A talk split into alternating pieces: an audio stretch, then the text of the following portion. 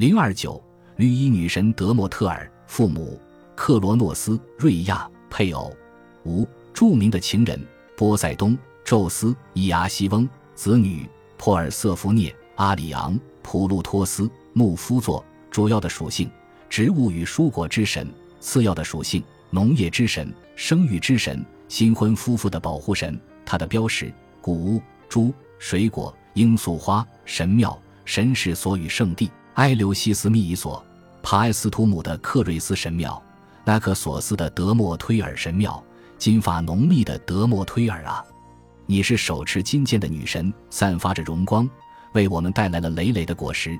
荷马献给德莫推尔女神的祷歌第二章第二行起，德莫推尔是一位非常古老的神祇，在奥林匹斯十二主神得到确立之前很久就已经有对她的崇拜了，这一点体现在她的名字当中。德莫忒尔实际上是蒂姆的古老变体，他是克洛诺斯的两个女儿之一。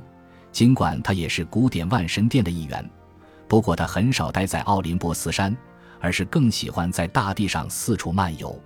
他漫游时通常会采用各种各样的伪装，因为他的正式装束过于炫目招摇了一些。她是位平日坐在由龙拉着的战车里的光彩夺目的女神。德莫特尔的特殊职责之一，就是要保证谷物从种子长成成熟的庄稼，而且德莫特尔本人就有着谷物般金黄的长发。他唯一一段与凡人的情史，发生在一片被三次耕犁过的田地里。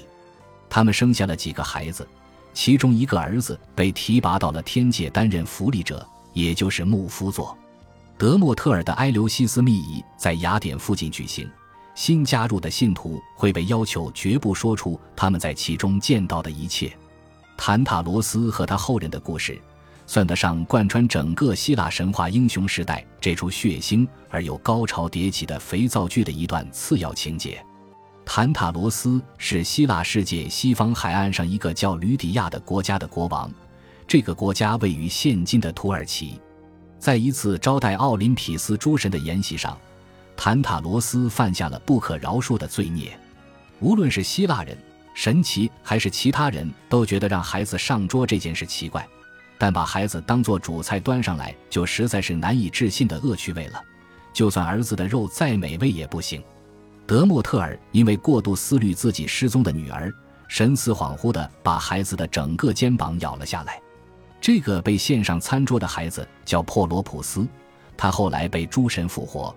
虽然只能用一块象牙镶在肩膀的部位，因为这一暴虐的行径，坦塔罗斯被判处在塔尔塔洛斯内终身受饥饿与干渴之苦。他站在其胸身的水中，但一旦他想要喝水，水就会退去。他面前就挂着葡萄汁，但当他想要吃的时候，葡萄汁就会升到他刚好碰不到的地方。珀罗普斯继承了吕底亚王国，但是很快就被放逐了。珀罗普斯的被逐很大程度上是附近的伊利乌姆城国王伊罗斯的作为。珀罗普斯逃到希腊境内，在那里的战车比赛中，他击败了厄里斯王，并赢得了他的女儿。他对国王的战车动了手脚，在战车撞毁的时候，国王直接就此殒命。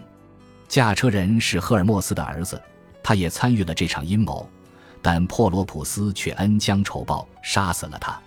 尽管赫淮斯托斯洗去了珀罗普斯身上的罪孽，后来他继续征服了希腊南部的大部分地区，但赫尔墨斯的敌意并没有就此停息，他持续妨害着珀罗普斯的后代们，他的儿子阿特柔斯，他的孙子阿伽门农、莫涅拉俄斯，还有他的曾孙俄瑞斯特斯。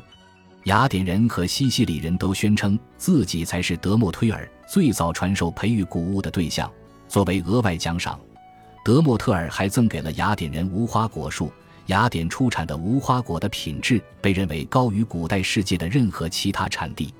罗马人将德莫忒尔称为克瑞斯。直至今日，世界上数以百万计的人都在以自己的方式与女神交流。在早餐的时候，他们会将牛奶倒进麦片当中。在天文学领域，和他的女婿冥王星一样，谷神星也是一颗矮行星，它是小行星带上最大的一颗。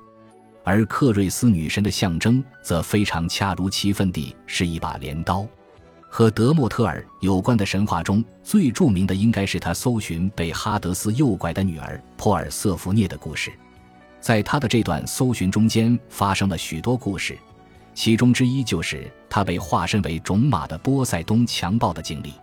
珀尔瑟福涅被诱拐一事也揭示了德莫特尔女神的神力，她可以决定大地上的万物是否生长，这让人类几乎饿死，而神奇也因此收不到祭品。正是这样的威胁，使宙斯走到了谈判桌前，命令哈德斯释放被掳走的人质。然而，哈德斯再不愿交出走进他阴暗的地下王国的人，这方面臭名昭著。何况要释放美丽的珀尔瑟福涅，他只会更不情愿。